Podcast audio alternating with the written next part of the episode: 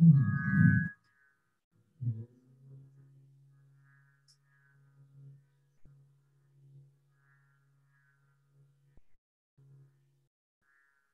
giant, the sky, God, not surrender. Touch me, yet that's received.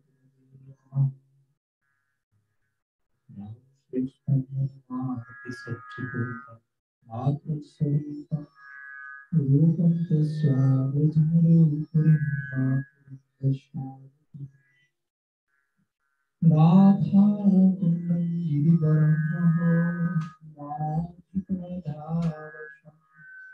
भक्तोयश्च हरिः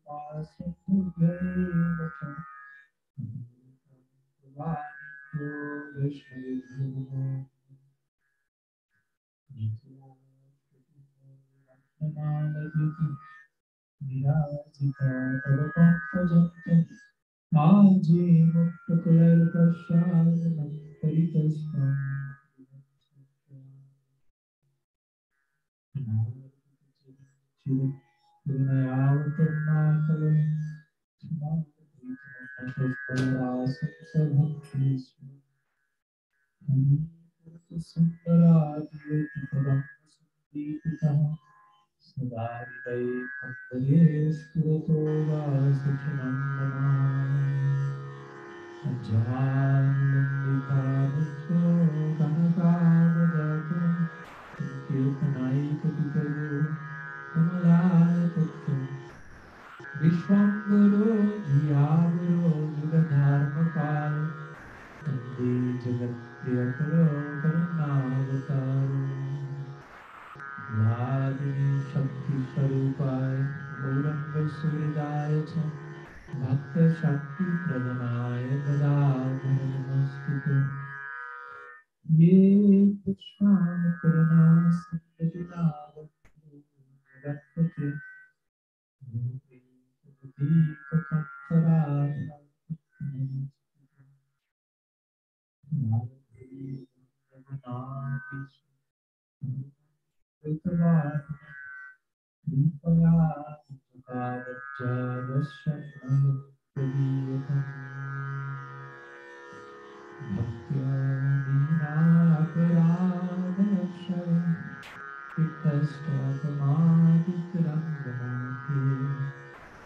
करुणा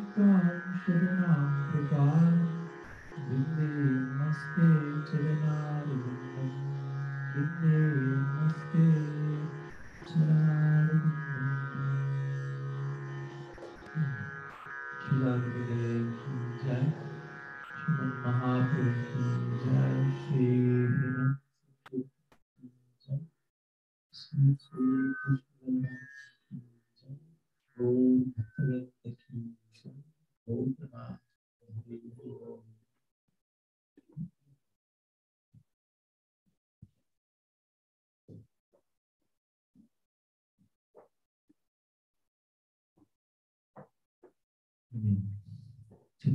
mejor? Que me están diciendo en chat que no se escuchaba muy bien.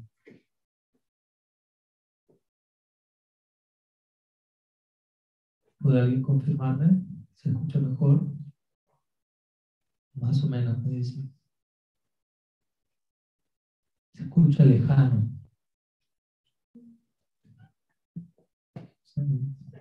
No hay mucho que pueda hacer aquí. ¿Allí? ¿No se puede tornar un poco en esta dirección? ¿Allí se escucha un poco mejor ahora? Hola, hola, hola.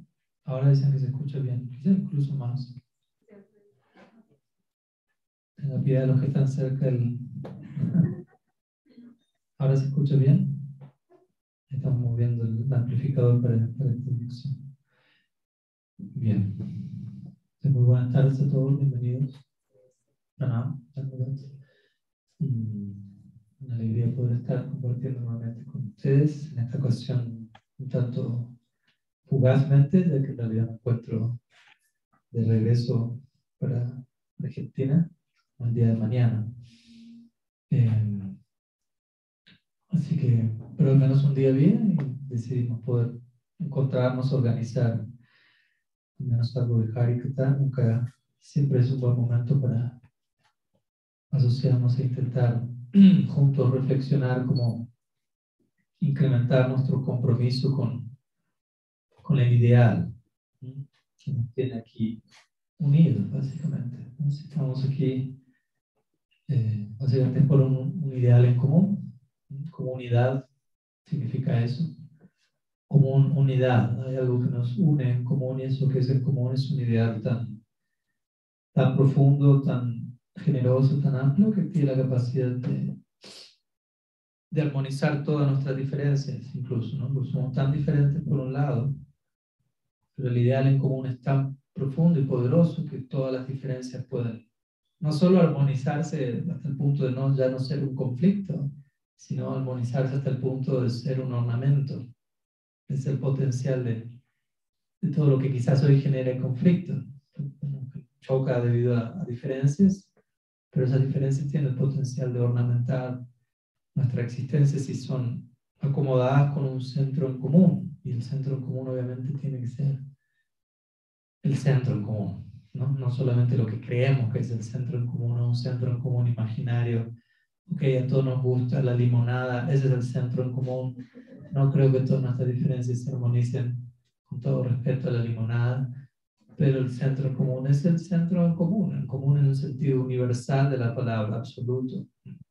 Y ese centro obviamente es Bhagavan, el absoluto Sri Krishna. Es, es, mi gran fortuna poder estar aquí compartiendo con ustedes hoy en ese marco. Y bueno, por el deseo de Kriparam Prabhu me ha invitado y me ha sugerido compartir algunas ideas sobre este tema de deberes eternos y temporales, alineando prioridades. Básicamente es el título de la, de la charla de hoy vamos a intentar compartir algunas ideas al respecto y después en algún, algunos momentos vamos a, dejar espacio para preguntas. Así que entonces partamos con, por una descripción de, de, los términos que dan título a la charla, deberes temporales, deberes eternos. En sánscrito esto muchas veces se conoce como Nitya Dharma y Naimitika Dharma. Entonces partamos la palabra Dharma que es un término muy considerablemente complejo, no es algo tan fácil de interpretar, de traducir, sino que tiene mucho significado dependiendo del, del marco, del contexto se encuentre. Dharma puede traducirse como deber, como religión, como función, como ocupación, como muchas otras cosas.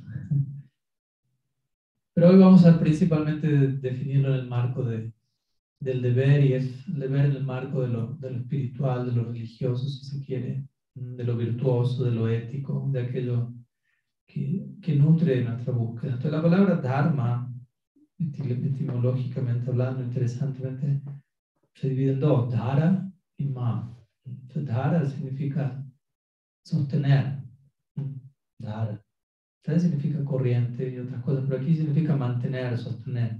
Dhara y ma. Ma significa a mí. Entonces, dhara, ma significa aquello que lo sostiene a uno, básicamente. Aquellos principios aquellos ideales que vuelven la vida de uno sostenible. Varias veces encontramos que nuestra vida se torna insostenible. y eso habla de que hay ciertos principios que están faltando en nuestra existencia, que no le dan a nuestra existencia un propósito suficiente, un nivel de significado suficiente como para que sea sostenible. Hasta el punto extremo de que hay personas que sienten la necesidad de acabar con su existencia. Aunque obviamente eso no es posible, ontológicamente hablando, uno es eterno, no puede acabar con su eternidad, pero en la desesperación de la insustentabilidad de su existencia, las personas intentan buscar alivio en detener por un momento lo que sea que esté pasando. Y eso de vuelta habla de una ausencia de Dharma, de una ausencia de aquello que nos sostiene, de aquello que le brinda sustento, sustentabilidad a nuestra vida? Es una pregunta muy importante que nos tenemos que hacer todos los días. ¿Qué, tan, qué tanto el, estilo de vida que, que elijo llevar es sostenible, sustentable? No solo hoy, no solo el fin de semana, sino corto, mediano y largo plazo, porque uno tiene que, que ser inteligente en, en, organizar su existencia, en proyectarse disciplinadamente de manera que eso no concluya en un, un desastre, en un caos, incluso la vida espiritual. Entonces, Dharma significa básicamente esto, valores, principios que brindan significado a nuestra vida, o más bien diría yo, principios que nos ayudan a, encontrar el significado que ya se encuentra inherente en toda existencia, porque no es aquí tanto una noción posmoderna de, bueno, nada tiene sentido y cada uno le da un sentido a la cosa, a las cosas como a uno le parezca, y eso, ese es el significado. No, no es precisamente nuestra escuela, sino nuestra escuela es la realidad de por sí se encuentra impregnada de propósito y simplemente tenemos que alinearnos con la realidad para encontrarnos con ese propósito, para descubrirlo, no para crearlo o inventarlo. Tenemos gran capacidad inventiva y creativa, pero en este caso debemos canalizarlas de otro lugar. Entonces, Dharma significa aquello que da, podríamos decirlo, aquello que da sentido a nuestra vida. Muchas veces viene este tipo de cuestionamiento existencial, ¿no? ¿Quién soy yo? ¿Qué es todo esto? como diría mi Guru Maharaj, básicamente reduciendo toda dicha crisis a dos preguntas. ¿Qué hay allí afuera y quién es el que está haciendo la pregunta? Muchas veces nos preguntamos eso, ¿no? ¿Qué hay allí afuera? ¿Qué es el mundo? ¿Qué es la realidad? ¿Y quién se está preguntando eso? ¿Quién soy yo? ¿Quién es el que se está preguntando? Entonces, Dharma tiene que ver con una, una, una serie de valores, de consideraciones que al ser aceptadas, al ser incorporadas, comienzan a, a, revelar una respuesta de nosotros en esta dirección y que nos llevan al propósito último de la existencia. No solamente la idea de, sí, la vida tiene propósito, la vida tiene significado, pero ¿qué propósito? ¿Qué significado? ¿Qué nivel de propósito? La palabra para propósito, significado en sánscrito es artha. Artha a veces se traduce como ganancia, o riqueza y se lo interpreta en términos de desarrollo económico, dharma, artha, kama, moksha, pero nunca cometan el error de pensar que, que aprendieron, que ya saben qué significa un término sánscrito, que ya aprendieron uno de los significados, pero muchas veces la misma palabra significa exactamente lo opuesto, dependiendo del contexto. El sánscrito depende mucho del contexto, lo cual es algo interesante porque somos expertos en poner las cosas fuera de contexto poner nuestra propia vida fuera de contexto. Entonces el sánscrito es un lenguaje en el cual si yo no considero el contexto, no voy a entender absolutamente nada. Por ejemplo, en una oración puede ser Naraha Grama Gachati, que significa hombre, aldea, ir. uno no traduce la, la oración hombre, aldea, ir. Entonces, uno, dependiendo del contexto, uno va a saber cómo, cómo traducir esa El hombre está yendo a la aldea o si hay más información, el hombre está yendo a su aldea, a la aldea de él. Esos detalles no se, no se mencionan así explícitamente. Uno tiene que ¿no? comprenderlos dependiendo del resto de la oración. Entonces, es algo que lo fuerza uno a siempre estar considerando cuál es, como diría en inglés, the bigger picture como el panorama, la perspectiva más amplia a considerar el contexto. Es interesante como, como la lengua en la que nuestros textos sagrados se originan, esa idea está tan implícita, dando a entender, trata de acostumbrarte a vivir tu vida considerando el contexto, no solo a la hora de, de entender una línea sánscrita, sino a la hora de todo lo que haces. Entonces, en ese marco, arta que como digo, en cierto contexto puede significar desarrollo económico, arte también significa propósito, significado, interesantemente. Y por eso la meta última de nuestra vida, de acuerdo a la escuela a la que pertenecemos, Gaudiya Sampradaya, es Prem, Muchas veces Prem se conoce como se describe como Prem Pumarta Maham o Panchama Purusarta. La palabra arta aparece allí. Y arta no solo significa nuevamente riqueza o objetivo, sino también significado. Y cuando uno alcanza el amor divino, ahí uno descubre la máxima esfera de significado, de propósito. Básicamente esa es la idea. Y la idea de Dharma, última, en última instancia, desemboca allí. Prema Dharma. Dharma en última instancia tiene que ver con el amor divino. Porque de vuelta, aquello que me sostiene. En última instancia, aquello que nos va a sostener de la manera más sustancial por la eternidad es el amor divino. Quizás uno ahora piensa, aquello que me sostiene es el dinero que recibo mensualmente, mi tía que me está ayudando. Y en un nivel, sí, hoy vamos a hablar de eso, relativo, absoluto. Pero en última, última, última instancia, aquello que nos sostiene es, es aquello que realmente nos sostiene en relación a quiénes somos realmente nosotros, Atma. ¿Qué es lo que sostiene al Atma la eternidad? Entonces, digo todo esto para que tengamos una noción de la idea de Dharma, cómo puede variar desde cierto, cierta, cierta práctica en este plano más de orden virtuoso hasta el más profundo amor divino. Entonces, el título de la charla habla de cómo acomodar o alinear o ordenar en nuestra vida diferentes nociones de Dharma, diferentes tipos de Dharma. A veces se conoce como Nitya Dharma, Naimitika Dharma, como digo, o diferentes términos, pues Nitya Dharma puede significar otras cosas también. Pero Nitya significa eterno, permanente, Naimitika significa ocasional, o algo que tiene una causa. Naimitika viene de nimita, nimita significa causa. Mientras que Nitya Dharma, la idea es, sin causa, es su propia causa. Nitya Dharma, como vamos a hablar, que se refiere a nuestra conexión con el absoluto a través del Bhakti, es su propia causa. El Bhakti proviene del Bhakti. Bhakti no tiene otra causa fuera de sí mismo. Y eso es lo que vuelve al Bhakti supremo. Si el Bhakti provendría de algo más, dependería de algo más, ya no sería una realidad supremamente independiente como la es. Y si la meta última del bhakti sería algo diferente al bhakti, entonces esa meta que es diferente al bhakti sería superior al bhakti. Pero la meta para nosotros del bhakti es bhakti. Y aquello que genera el bhakti es bhakti. Bhaktya sanjataya bhaktya. menciona. El bhakti proviene del bhakti, el bhakti conduce al bhakti y así sucesivamente, en, esferas más y más expandidas, si se quiere. Y obviamente para nosotros en nuestra escuela en particular hay, hay una cierta concepción del bhakti, porque la idea de bhakti sigue siendo genérica, la misma idea como digo siempre de amor por Dios, es genérica, es abstracta. Si yo le digo amor por Dios, siempre hago este, este tipo de ejercicio, porque la, la meta de la vida es amor por Dios. Usted puede decir, sí, yo puedo preguntar, bueno, ¿qué tipo de amor? ¿Por qué forma de Dios?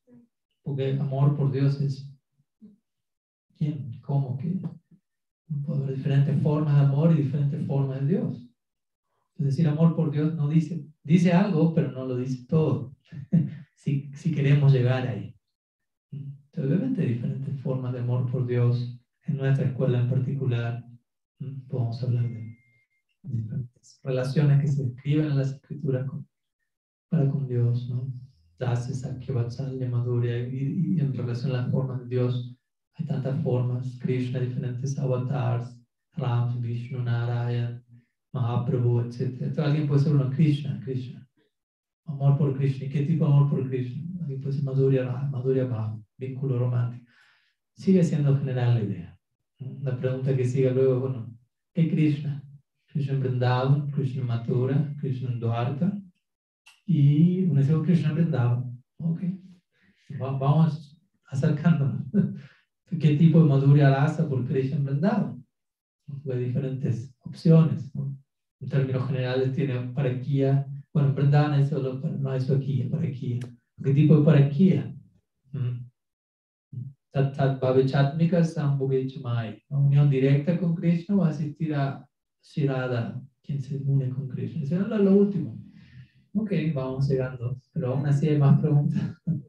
¿En qué grupo, bajo la guía de qué manjaría, etcétera, etcétera? Mi punto es, de la idea de amor por Dios a la otra idea, hay todo un trayecto que hay que atravesar para volver nuestra, nuestro ideal más y más específico. Entonces, para llegar a un ideal tal específico, también se comienza con una, con una noción muy específica de, qué tipo de bhakti es el que aspiramos a practicar. Porque si no tenemos en claro qué es lo que estamos tratando de practicar, probablemente no quede muy en claro a dónde queremos ir y dónde vamos a terminar. Entonces, es bien claro, bien definido, de una manera eh, para Prabhu lo, lo, va a estar seguramente explicando, o si, yo no, si no lo hizo aún ya en su, su clase del Bhakti Rasamrita. Que la Rupa Goswami trae una definición de, del Bhakti que es prácticamente eh, irreducible a algo más, por decirlo así. Que tan específica que no da lugar a que uno pueda explicar eso de otro lado y generar otra idea que no sea lo que él está queriendo decir.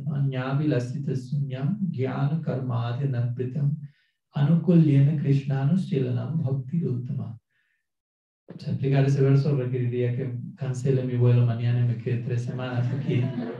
Lamentablemente no puedo, pero bueno, ya habrá oportunidad. Eh, pero básicamente lo que él menciona allí es, su, él entrega una definición de lo que él define como Uttam Bhakti, un Bhakti, con, oh, a veces se lo puedo hablar Sudha Bhakti, devoción pura. Obviamente uno puede decir, yo no alcancé la devoción pura, pero al menos podemos partir de una definición pura de la devoción. Conceptualmente tener una idea de que lo que yo quiero practicar es esto, que está libre de toda motivación separada, todo deseo egoísta, de toda idea de que el bhakti puede ser usado para algo que no sea bhakti. ¿no? Entonces, si la Rupa Goswami claramente desglosa esta idea en esta definición. Básicamente significa Uttam Bhakti está libre de todo deseo separado. No hay consideración de uno separado del objeto último del, del Bhakti. Jnana Karma Adhyana Britam. Tampoco queda, está cubierto por Jnana Karma Adi, etc como yoga, vairagya, etc. Y vamos a explicar todo esto en relación al hoy. Eh, Anukulena Krishnanu Shilana Bhakti Las primeras líneas Tatasta Lakshan, las características secundarias, y las primeras son Anukulena. Es una práctica ofrecida con un espíritu favorable de dar placer a Krishna. Krishna es el segundo punto, es el objeto del Bhakti. Shilanam Bhakti Rutama. Shilanam es una, una ocupación constante práctica donde todos los sentidos y funciones quedan consumidos en esa dirección. Y se conoce como Bhakti Uttama, Uttam Bhakti. Entonces, en nuestra escuela de Uttam Bhakti, Sudha Bhakti, como digo, nuestra idea es ocuparnos en Bhakti para el placer de Krishna, sin deseo separado y sin que nuestra ocupación devocional se vea manchada, nuestro ideal de devoción, nuestro entendimiento del bhakti se vea manchado por, de vuelta, voy a hacer esto para obtener a cambio algo separado de bhakti. obviamente la pregunta es cómo, cómo se ensambla todo esto en la vida cotidiana, ya que uno hace tantas cosas todos los días que ¿cómo, es posible que todo eso sea bhakti, es posible que todo se vuelva bhakti o tengo mi, mi, mi, rato al día, mi rato devocional y después tengo el resto de mi vida que no sé qué hacer con eso, pero no es bhakti. y vivo en esa dicotomía, ¿no? dividida entre vida espiritual, vida material, cosas por el estilo. Entonces, obviamente es muy importante, como estábamos hablando hace un rato con Haripriya, eh, hay, el bhakti es tal, como dije, un bhakti supremo, es tan supremo que el potencial está allí para que todo lo que hagamos, desde que nos vamos a dormir hasta que nos levantamos, y ojalá cuando estemos durmiendo también, al menos con el tiempo, todo sea bhakti. Todo puede ser bhakti, todo puede estar ejecutándose dentro del marco de bhakti. Incluso si uno por fuera parece estar haciendo algo que no necesariamente es bhakti. Por ejemplo, si la Jiva Goswami le explica este verso, Bhakti Rasamrita Sindhu, la sección que dice Jnana Karma Adhyana Britam, Bhakti no queda cubierto por karma. Por karma ahí él se refiere a ciertos rituales o prácticas que al uno estar sirviendo a Krishna no hace falta ocuparse en ellas. Por ejemplo, en la, tradición védica, pues, una cosa es hablar de la, cultura védica, otra cosa es hablar de Uttam Bhakti. Los Vedas dicen varias cosas, los Vedas apuntan en varias direcciones y principalmente apuntan en la dirección de Karma Kanda. Por eso Krishna le dice a Arjuna en el Bhagavad Gita, eh, Visa, Veda, Visa, uh, uh,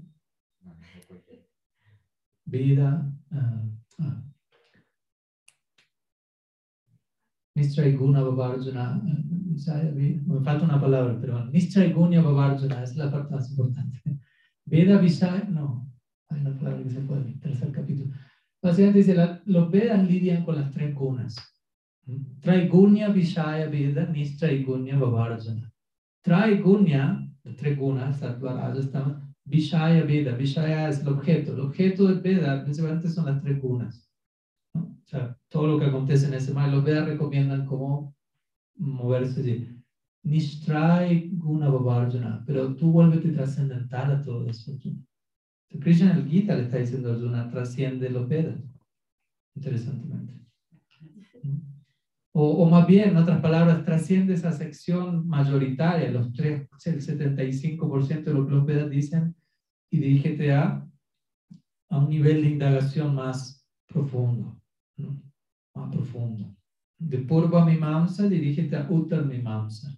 De Atato Dharma Jignasa, dirígete a Tato Brahma Jignasa, y después a Tato Asa Jignasa. Dirígete a los Upanishads, como mi Guru le gusta traducir. ¿Qué significa Upanishad? sentarse cerca. Sentarse cerca significa, voy a contarte algo confidencial, un secreto que no puede ser a viva voz, porque la mayoría de la gente no, no está interesada en eso. Entonces, Bhagavad Gita menciona eso, Bhagavad Gita, Gita Upanishad, la esencia de todos los Upanishads se encuentran allí. Entonces, el punto es que en los Vedas se encuentran diferentes recomendaciones de adoración a antepasados y devas y esto y aquello. Todo eso cae dentro de la categoría de karma o de rituales fruitivos en donde uno sí invoca a Dios de alguna manera, pero está principalmente interesado en, lo que uno necesita aquí, lo que Dios me puede proveer a mí, no tanto interesado en Él. Estoy interesado en Él como un proveedor para mí. O sea, él, él, él, él, es parte de la ecuación, pero la ecuación desemboca en lo que yo quiero lo cual es muy diferente de dirigirme a él y decirle qué es lo que tú quieres. En esta sección de los Vedas es más, yo ya tengo claro que quiero y voy a Krishna para, con la lista. Necesito esto, por favor, provee, quiero esto, gracias. Y hay gratitud de por medio, pero hay pedido y motivación principalmente centrada alrededor de uno. Y Krishna no condena eso. Él, él entiende, hay que empezar en algún punto, en alguna parte.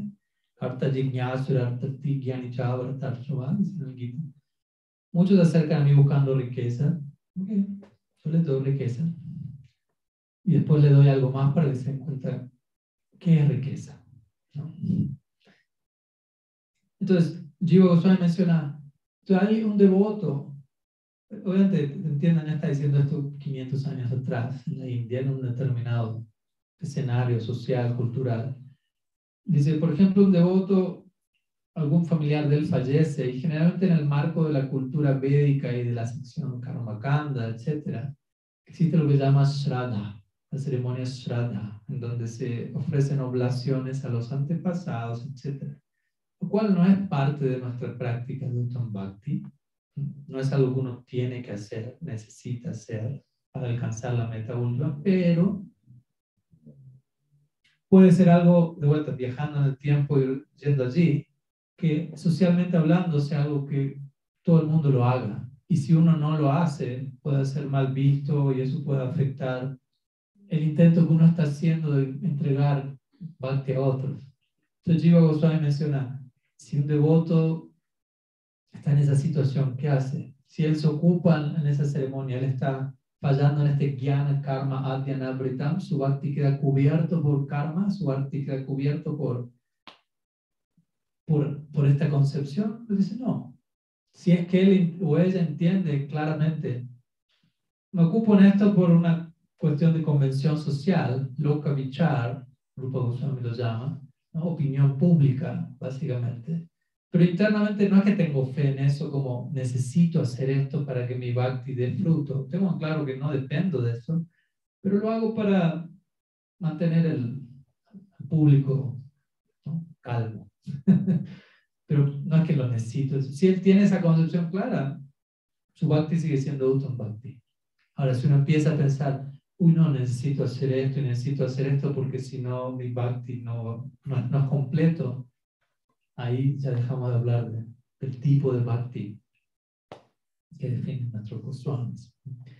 Te digo todo esto como introducción, un poco larga la introducción, pero al tema de hoy, y obviamente ya estamos hablando del tema, en términos de deberes eternos, deberes temporales, porque este es un ejemplo clásico, un deber temporal, que hay una determinada ceremonia en donde hay una, la dinámica social, ciertas sensibilidades culturales de la época, algo relativo. Pero puedo participar en eso de tal manera que eso no afecte mi conexión con lo eterno, con lo absoluto. Entonces, el punto es cómo alinear prioridades, deberes eternos, deberes temporales. Es posible que todo se vuelva bhakti, es posible que cuando yo me estoy dando una ducha, eso no sea maya, y sea parte de mi práctica espiritual, es posible ir a, ir a dormir, que comer, que, no sé, lo que fuere, bueno, no lo que fuere, pero varias de las cosas que uno hace por día puedan ser integradas dentro de la ecuación devocional o estoy condenado a, a una eterna dicotomía entre vida espiritual y vida material. Varias veces yo he escuchado a los devotos cuadrando preguntas desde ese marco. Bon Maharaj, tengo mi vida espiritual, pero también tengo mi vida material. Y yo como que generalmente me veo tentado a, interrumpir la pregunta en ese momento. Tenga la pregunta ahí. Hay otra pregunta que, hay que responder antes de que diga la pregunta. Y el punto es que idealmente uno no, ha no debería pensar en términos de vida espiritual y vida material. Yo estoy creando esa dicotomía, yo estoy buscando esa dualidad. Pero el bhakti es, tal, es tan purificante, tan potente que tenemos el potencial de que todo lo que hagamos se vuelva parte de mi proyecto devocional. Entonces, si yo todavía concibo algo como vida material, es un problema en mi concepción de los hechos, no en lo que esté haciendo. Obviamente, usted me dice, bueno, más, pero trabajo como sicario bueno, ahí quizás tenemos que, que recalcular, ¿no? que recalibrar el oficio. Porque tampoco estoy acá promoviendo, bueno, aniquile a otros y, eso, eso es bhakti. ¿no? Pero en términos generales, si uno lleva una vida relativamente estándar, normal, todo lo que uno hace puede ser bhakti. Si la Jiva Goswami, nuevamente, invoca esto, estas ideas muy generosamente, ¿no? la idea de Swarupsida Bhakti, la idea de Sangasida Bhakti, también de Arupsida Bhakti. Pero concentrémonos en las dos primeras, hace poco hablamos de ello también. Swarupsida Bhakti, dice Rupa Goswami, eh, perdón, Silajiva Goswami, Swarupsida Bhakti se refiere a aquellas actividades que intrínsecamente son Bhakti, que no pueden ser otra cosa que no sea Bhakti. Por ejemplo, Kirtan, Sadhu Sangha, todos los angas centrales del Bhakti. Sadhu Sangha, Nama Kirtan, Bhagavad Sham, Mathura Vasni, Murtir Shadais, etc. Todas esas actividades son Bhakti. Incluso si usted no tiene idea que son Bhakti, siguen siendo Bhakti y siguen creando un efecto devocional en usted. Si alguien no tiene idea que cantar el santo nombre es Bhakti y, lo cantas en, en, términos de Nama Vasa, lo que nosotros llamamos canto de setento, esa persona piensa, ah, nomás estoy imitando lo que esos muchachos ahí están repitiendo. Y, ¿Cuántas veces nos pasa eso? Hoy estamos caminando y alguien empezó Yo no creo que la persona esa en el, el bar está considerando, está invocando a Srimati Radharani en su vida ni nada por el estilo, ¿no? Pero estaba pasando en una forma u otra. Entonces lo que voy es, Swarupsida Bhakti significa actividades que incluso si entro en contacto con ellas sin saberlo, igual siguen siendo bhakti. Igual y, generan un efecto en mi vida. Quizás no el pleno efecto de, como si uno estuviera plenamente consciente, pero no dejan de dar un efecto. ¿no? El famoso ejemplo que, que Jiva Goswami da en el Bhakti Sandaro es el de este ratón que se encontraba en un templo. Y, y, a los ratones les gusta comer, bueno, no solo a los ratones. y, y pero en este caso ratón, encuentro una, una mechita de ghee, ¿no? pequeñas mechitas hechas con mantequilla clarifica, y comienza como a, pues estaba prendida, entonces comienza como a, a, comerla, pero la mechita se le queda pegada en el hocico, y, es una historia, hermano.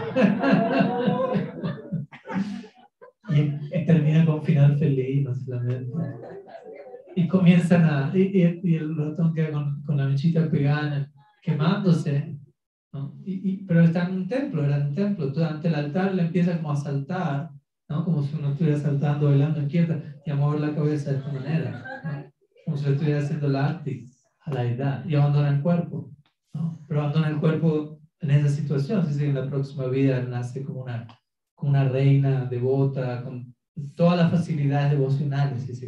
Pero vuelta, no es que el ratón estaba pensando, voy a abandonar el cuerpo conectándome con un aspecto de San Sarupsida Bhakti, Archana y mi próximo nacimiento, nada de eso.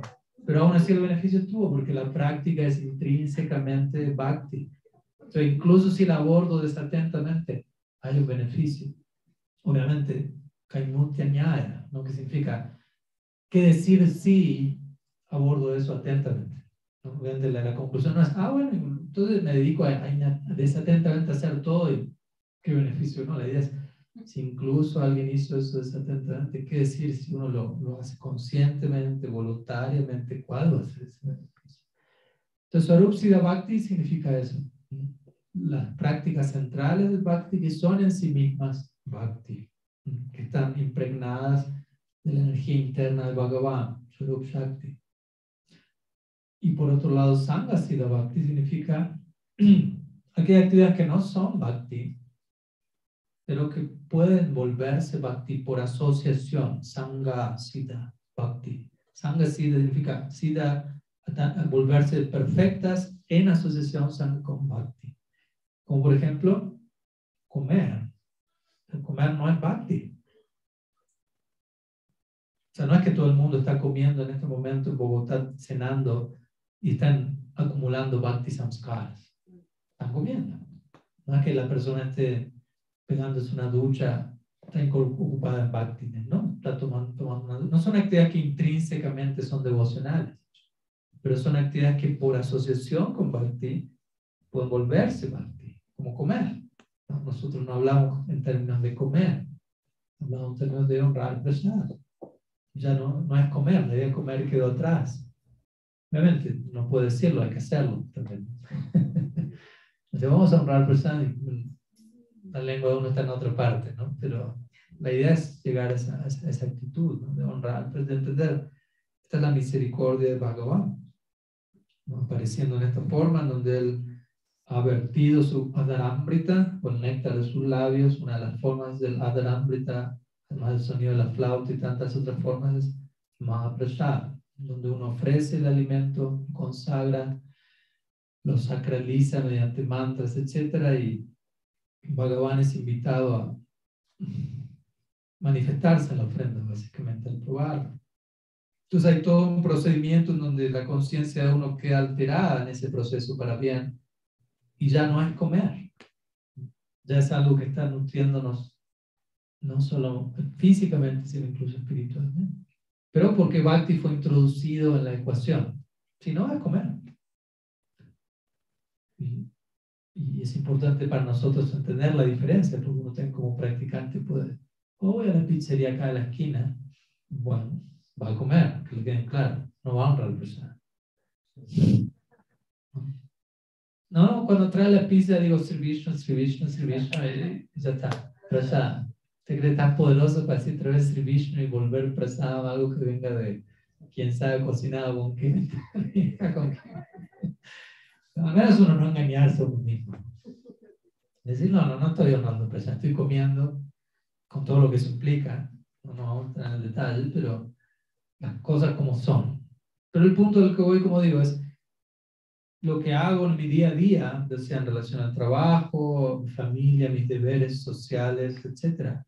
No, son, no es necesariamente bhakti, pero puede ser bhakti. Tiene el potencial de volverse bhakti. Y obviamente que algo tenga el potencial de ser bhakti implica para nosotros, como aspirantes a bhaktas,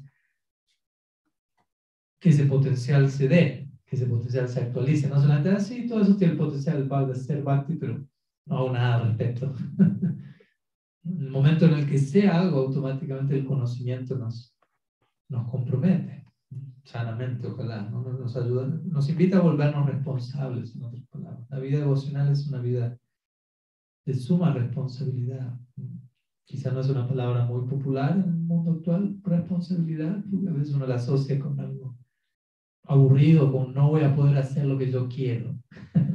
no tiene nada que ver con eso. Básicamente tiene que ver con, con tomarle el peso a las cosas y tomar, tomarle el peso a la realidad y hacerme cargo de mí mismo, entender que nadie más puede hacer cargo de mí mismo y hacer las cosas. No engañarme, básicamente. Y si quiero hacer cualquier eh, otra cosa con mi vida, ok, pero ser responsable de eso también. en otras palabras, no entrar en lo que a veces llamamos conciencia de víctima, donde pasó algo y alguien más tiene que ser culpado por esto. Alguien más tiene que responder, yo no fui. Responsabilidad significa asumo el rol de, tengo un deber para conmigo mismo por el mero hecho de existir, básicamente. tengo una responsabilidad moral para conmigo mismo. Existo, tengo que responder a ello. Igual eso no es algo aburrido, si uno entiende todo lo que implica eso, eso es algo completamente emocionante que, que llena nuestra vida de propósito. Entonces digo esto porque tiene mucho que ver con el título de la clase, ¿no? deberes eternos, deberes temporales. Por deberes eternos, naturalmente, vamos a la idea de nuestro vínculo con, con Dios, nosotros como seres eternos, Él como ser eterno y por ende un vínculo eterno de por medio. Si Dios es eterno y si yo soy eterno, no puedo pensar en términos de algo temporal en relación a dos cosas eternas. No tiene sentido. Si yo entiendo esto es eterno y esto es eterno, vamos a hablar de cómo esto se relaciona, naturalmente, de esas relaciones eternas también. En, otras palabras, no es una relación eh, que es establecida en algún punto del tiempo en un sentido, ¿no? en el sentido que al menos en un sentido general nuestra conexión con Dios, con nuestra fuente, está allí desde siempre. No es que Él está por allá, yo estoy por acá, no hay nada, no hay una conexión en común, no. Si Jivera Sarvai, Krishna Nityadas, Todas las almas están conectadas con Krishna en una relación de dependencia, como el todo y la parte, como la raíz el árbol y las ramas y las hojas. No, no, podemos separar una cosa de otra. Nuestra constitución, intrínsecamente hablando, dependemos de Bhagavan. Tenemos una conexión íntima con el Supremo.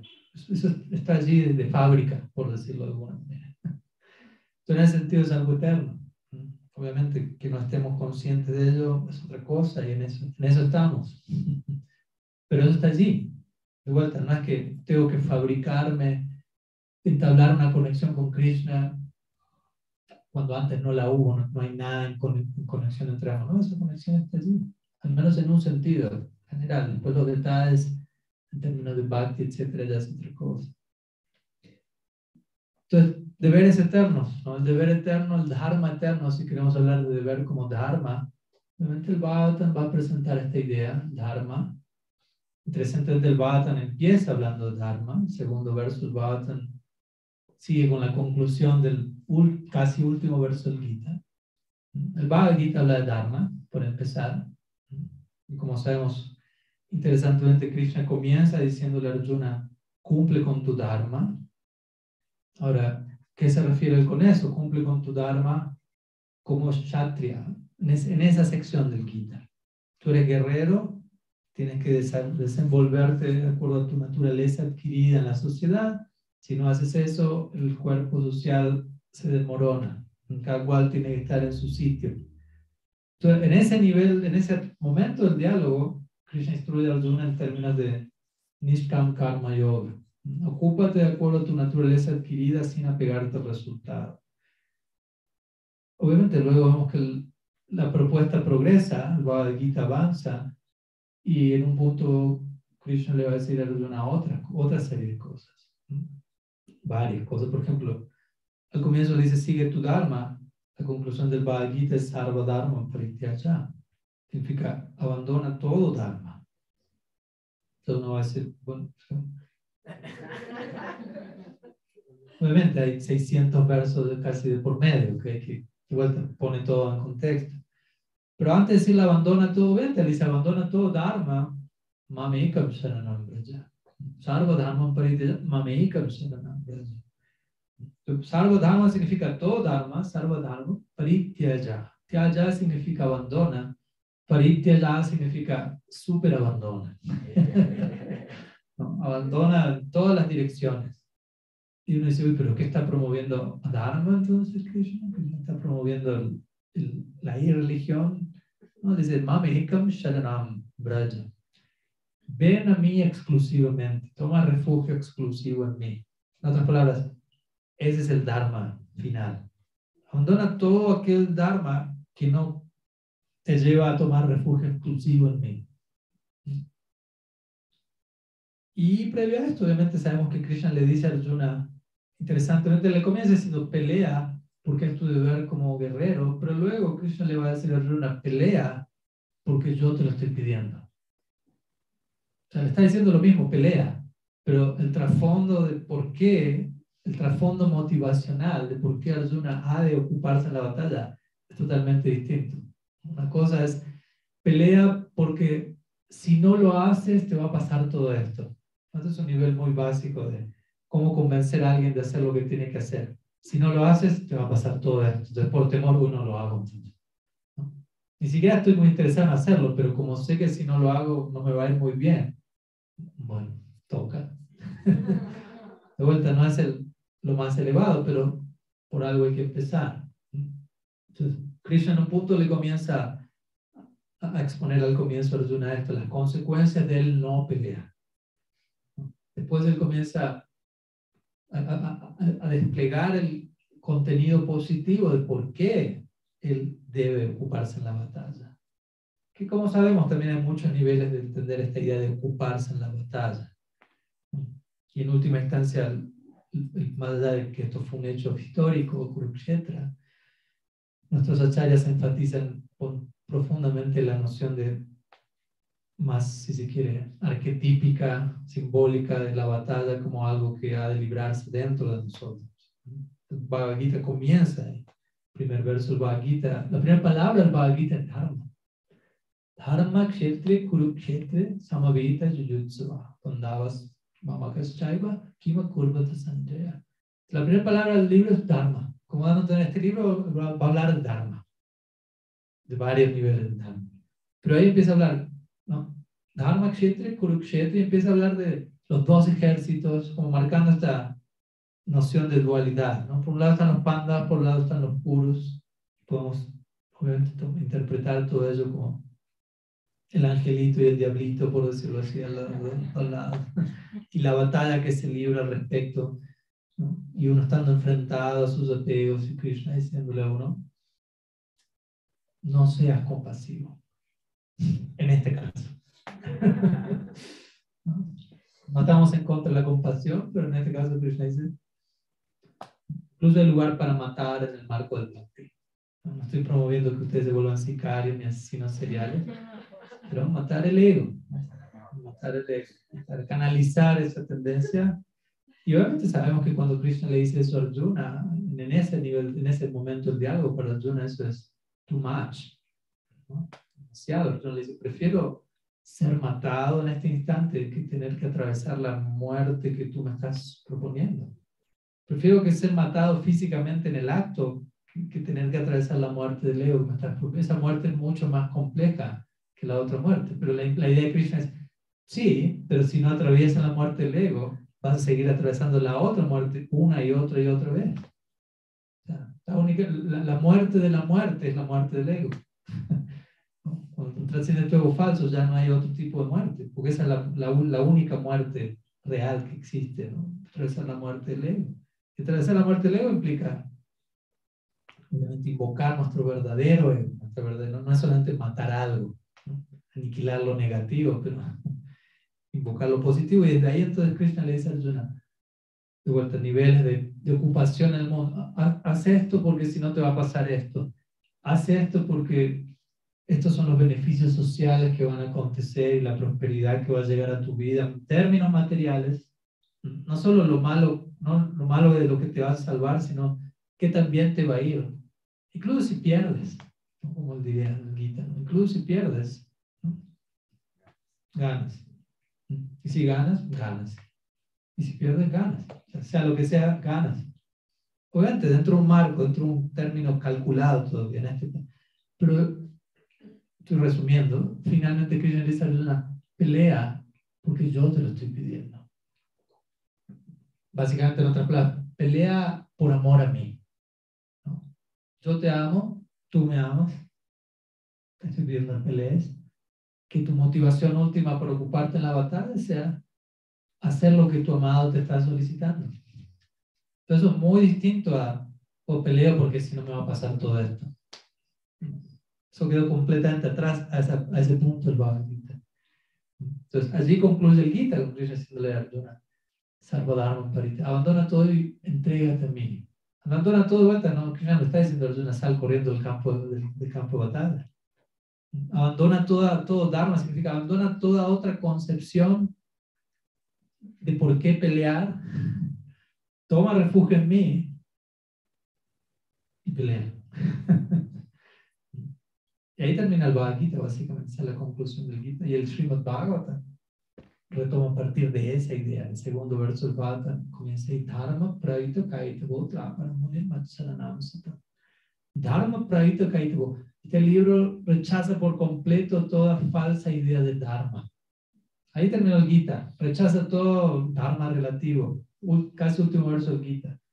Casi primer verso del Bhagavatam. Lo mismo.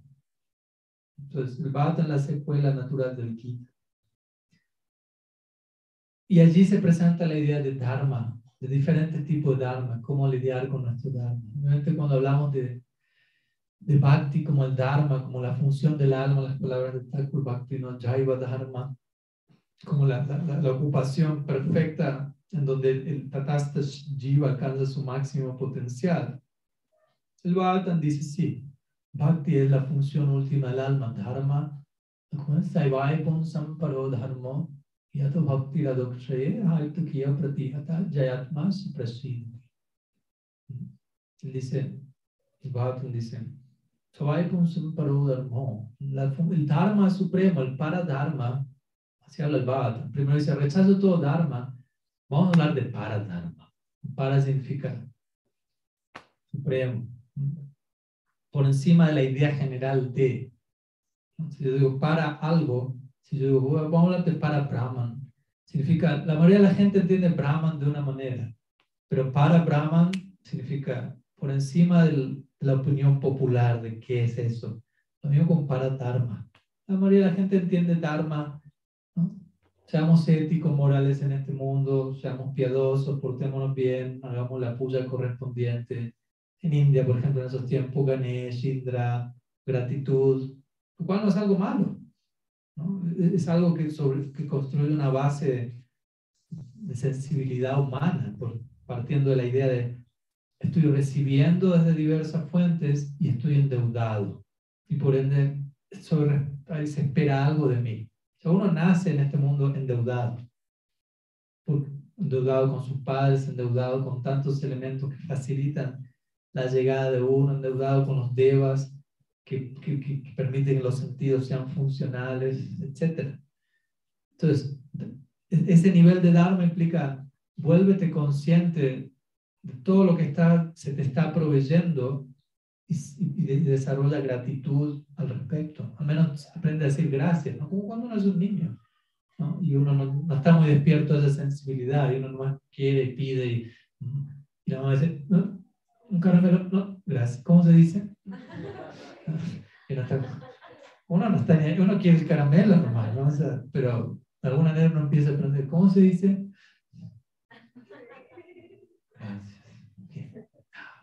Entonces uno empieza a, a desarrollar esa idea, ok, si digo gracias, viene el caramelo.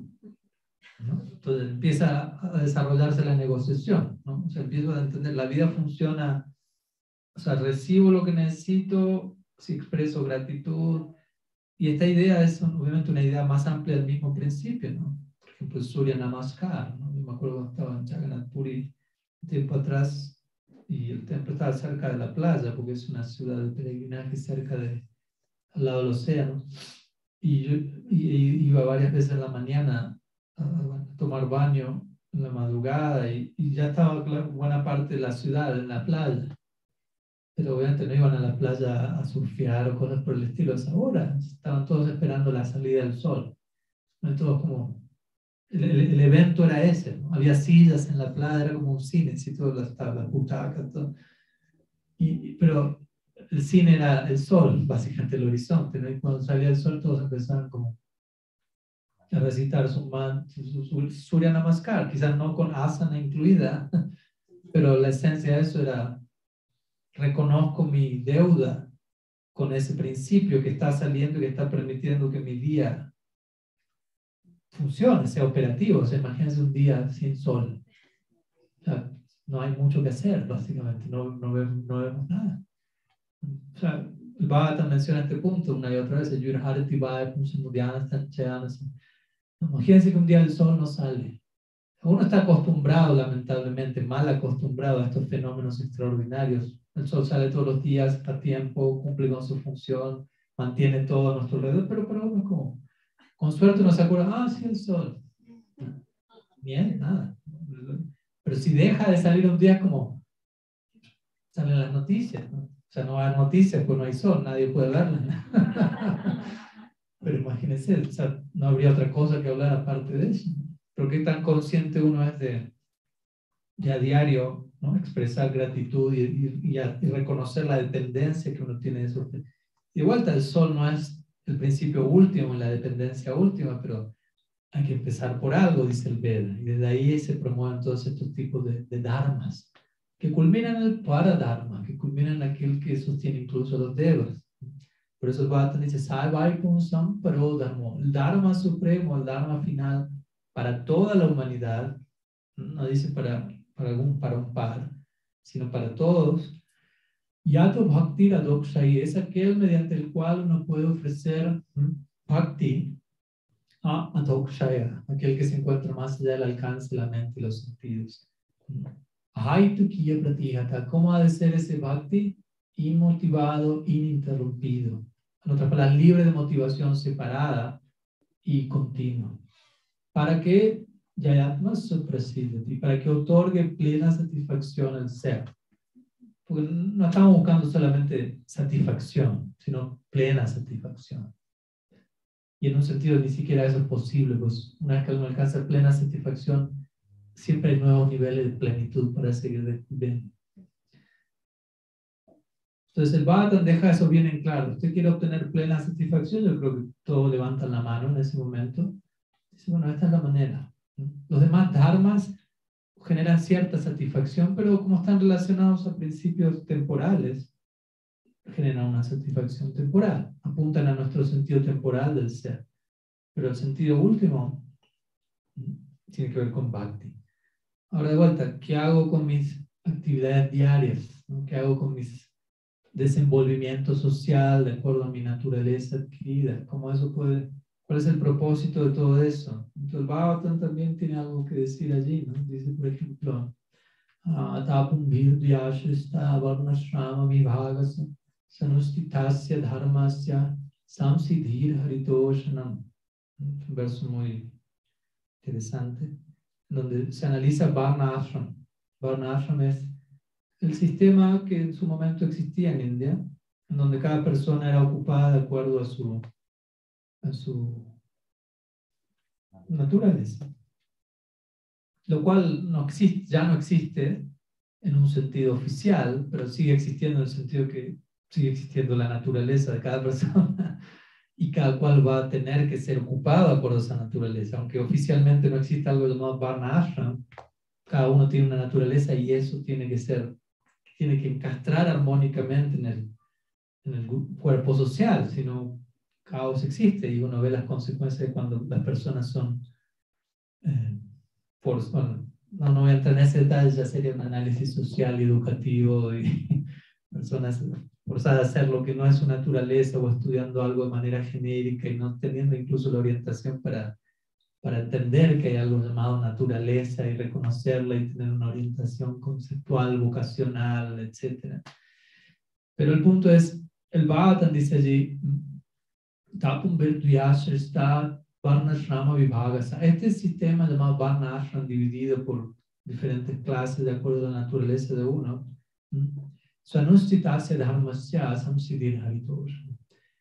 el propósito de este sistema o el propósito de uno desenvolverse en el mundo de acuerdo a las tendencias adquiridas culmina en Samsiddhir Haritoshanam. La plena perfección, Samsiddhi, del Varna Ashram o de uno actuar en este mundo es Hari Toshanam. Toshanam significa dar placer a. Y Hari significa Hari. Samsiddhir Hari Toshanam significa dar placer a Hari, dar placer a Bhagavan, Krishna. Entonces, en otras palabras, todo lo que, de vuelta, no es un mandato que alguien se nos, nos está obligando, simplemente es una declaración de principios. ¿no? Todo lo que hago en mi día, en otras palabras, tiene el potencial de dar placer a Hari. Debería ser idealmente concebido y dirigido en esos términos. Y es posible, me acuerdo, en una ocasión estábamos en, en Buenos Aires hablando con, con alguien, Jorge, y, y, y, él me preguntaba, bueno, yo tengo mi familia y alguien muy dármico, ocupado en, en, mantener su familia y, ser responsable con sus deberes como padre, esposo, etc. Y dice, bueno, ese es el, esa es mi responsabilidad final. Trabajo durísimo para mantener a mi familia. Digo, perfecto, pero yo como que empecé a jugar con él, ¿no? Afectuosamente. ¿Para qué, ¿Por qué estás trabajando, Jorge? ¿Para qué trabajar? Y me para ganar, para ganar cierto dinero. ¿Para qué dinero? ¿Y para qué no tener la familia? Y, y él ahí quedó como, hay algo más, o sea, tiene... Entonces la, la idea obviamente a la que llegamos ambos, por suerte, fue que, que uno como devoto mantiene a su familia o, participa en sus deberes en ese mal como un servicio a Krishna, para dar placer a Krishna. No es que termine en mantener a, a mi familia y Krishna, ah, quedó fuera de la ecuación en alguna otra parte, flotando por ahí. O sea, puedo, puedo elegir cerrar ahí la ecuación o puedo elegir abrirla e incorporar aquel que, que es la causa de todas las causas, Sarvakarana Karanam. Entonces, si hay la causa de todas las causas, significa que toda causa puede ser, tiene su conexión original con él. Entonces, esa es la idea, básicamente. ¿no? Tenemos cosas que hacer en este mundo y cada cual, de acuerdo a su naturaleza adquirida, tendrá necesidades percibidas, que incluso en teoría sabemos, eh, quizás no son necesidades eternas, quizás no es que voy a estar haciendo esto en Bolón prendado a perpetuidad, pero ahora necesito hacer esto debido a, la situación en la que estoy, debido al condicionamiento en el que estoy. Digámoslo así, no, no con culpa ni con látigo de por medio, sino simplemente no puedo imitar a Raghunath Goswami, ¿no? en otras palabras. Porque si uno quiere ¿no? aplicar así al, al máximo, ¿por qué está durmiendo tanto? Raghunath Goswami estaba, como Mahaprabhu le dijo una vez, me acuerdo dijimos eso hace poco en Bulgaria, estamos haciendo un Gorlila Kata, y en una, cuando Mahaprabhu inaugura su Sankirtan nocturno en, en Sangam, antes de empezar el Sankirtan nocturno, en donde están cantando toda la noche, él se acerca a sus adultos y le dice, estaba pensando que en la noche estamos durmiendo, pero ¿por qué en lugar de dormir no hacemos Sankirtan toda la noche? Y todos los otros, claro, sí, qué buena idea. Entonces, a partir de ahí dejaron de dormir y ya empezaron a hacer Sankirtan. El punto es ese, ¿no? O sea, hasta qué punto, si yo le vengo con esa propuesta, ¿les parece a partir de ahora? No dormimos más y Sankirtan toda la noche.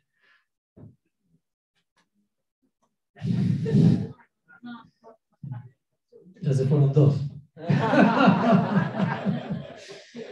Yo le dije, ¿no? intimida la propuesta. Como digo, entonces el punto es hasta qué punto podemos ciertas cosas y en otro nivel no podemos tener cierto estándar. No es algo que, que tengamos que sentir con, con remordimiento o algo por el estilo. ¿no? Algunos devotos tienen la necesidad de, algunos, un 99% quizá de formar una familia. No es que es algo que haya que ser que, dar ese paso con culpa o vergüenza. Pero uno tiene que reconocer, tengo cierto, necesito, tengo la necesidad de tener una familia, tengo la necesidad de progresar económicamente para sentirme entero como, como ser humano y, y quiero tener un auto rojo, Ferrari, bueno, quizás, si quiero, ¿no? A lo que voy es quizás uno, si uno se detiene por un momento, entiende, sí, Maharaj, entiendo que en última instancia, eso no, no me voy en una Ferrari con and down, no me va a acompañar por siempre, pero sé que si en este momento me niego eso, quedo, quedo disfuncional, quedo desequilibrado. De vuelta, quizás la mayoría pueda vivir sin una Ferrari, de toque, porque no, no nos da el bolsillo para eso. Pero a lo que voy es, incluso en teoría uno entiende ciertas cosas que hoy en día son parte de mi vida, que sé que eternamente, en algún punto tengo que aprender a trascenderlas, pero sé que tampoco las puedo trascender de la noche a la mañana. Entonces, tampoco puedo ocuparme en una renuncia artificial, reprimida, que eventualmente termina estallando en una forma mucho peor que como lo vengo haciendo. Entonces, ocuparme en esas cosas entendiendo la, temporalidad y la relatividad, no, absolutizando eso, ese es el punto, ¿no? O sea, ok, por el momento no puedo dejar de hacer esto, lo que fuere, cada cual ahí con su determinada situación. Obviamente uno tiene que ser honesto y sincero y tratar de... Con esto no estoy invitando a nadie a sobre justificar apegos que uno debería trascender, porque hay cosas que uno sabe, ya es hora de trascender esto. ¿Me explico? Como uno tenga, no sé, cinco años y la mamá uno le dice, ¿cómo dicen aquí? ¿Chupete? ¿Cómo? Chupo aquí. Ok, cada país tiene su... Y la mamá dice, hijo, cinco años ya, yo creo que ya es hora de, ¿no? de trascender eso. ¿no? Y hay puntos donde hay que trascenderlo, si no se vuelve disfuncional, traumático, ¿no? Más como, uy, qué cruel que... Y obviamente el niño va a sentir súper cruel, ¿no? Está sacando esto que es mi parte de mi identidad. Así que, y hasta dice, no, te quiero dar una identidad superior. No lo entiendes, ya lo vas a entender y, me saca eso a la fuerza, básicamente.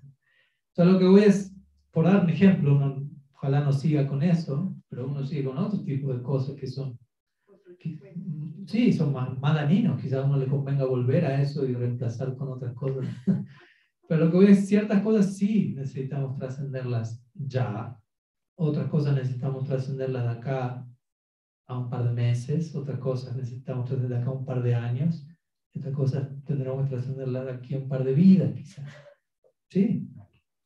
Eh, y uno tiene que saber cómo establecer esa escala de manera saludable y sostenible, porque si no uno de vuelta se, entra en un viaje de, de imitación y de comparación y, de, ansiedad constante, porque uno, no sé, si recibe el referente de un Rupa Goswami y este estándar de renuncia, este estándar de, de práctica, y, y, uno intenta, ok, con la mejor intención, que a partir de mañana una hora y media de siesta nomás, de sueño en el día, y como si me acuerdo que tengo que comer, seguramente me voy a acordar varias veces al día,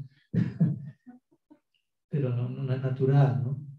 Lo cual no quiere decir que no me pueda inspirar con eso y gradualmente me vaya acercando en algún nivel a ese tipo.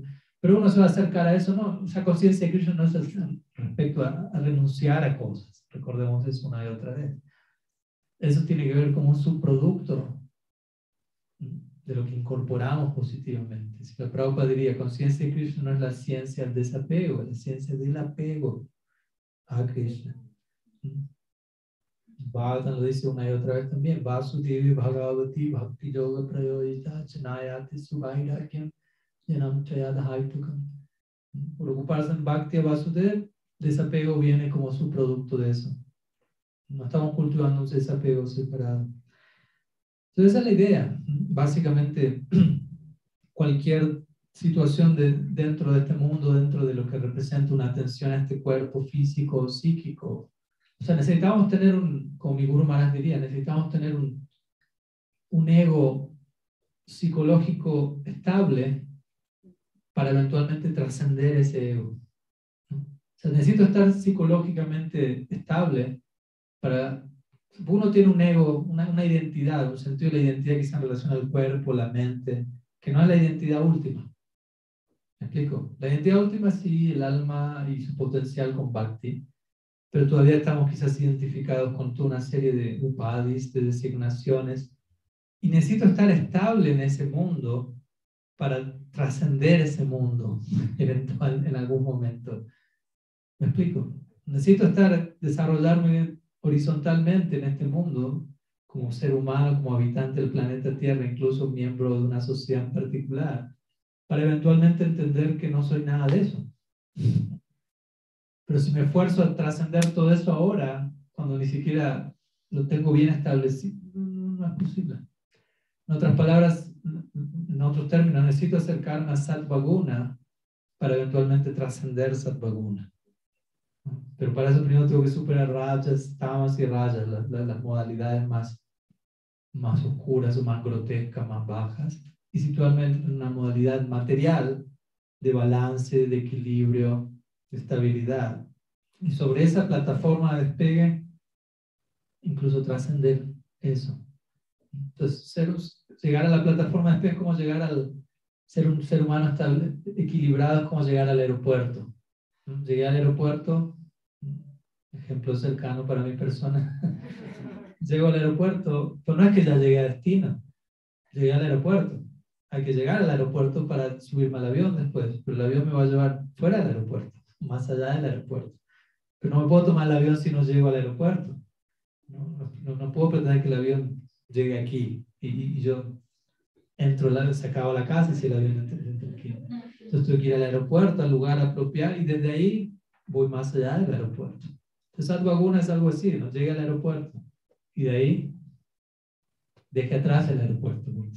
Entonces esa es la manera en la que nuestros acharyas nos recomiendan, ¿no? Cualquier tipo de deberes temporales, como el título de la charla lo dice, sé que son temporales, sé que tienen que ver con el cuerpo que es temporal, pero no quiere decir que no los atiendan, están allí, todavía estoy en cierta medida identificado en ese plano, bueno, voy a, voy a cumplir con esa identificación, atendiendo eso responsablemente, pero en el marco del Bhakti, en conexión con el deber eterno. Mis deberes temporales no deberían existir aislados de mi deber eterno, Bhakti.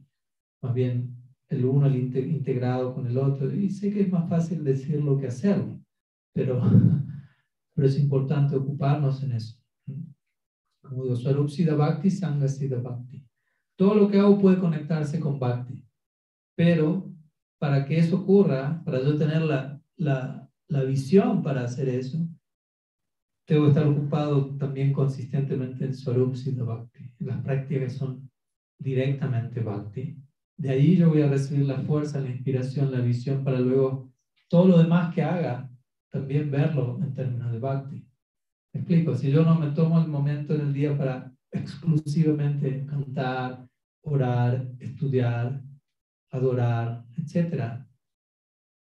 Difícil luego cuando me levanto y empiezo a hacer tantas cosas en mi día, ver a Krishna detrás de todo. No, no es tan fácil.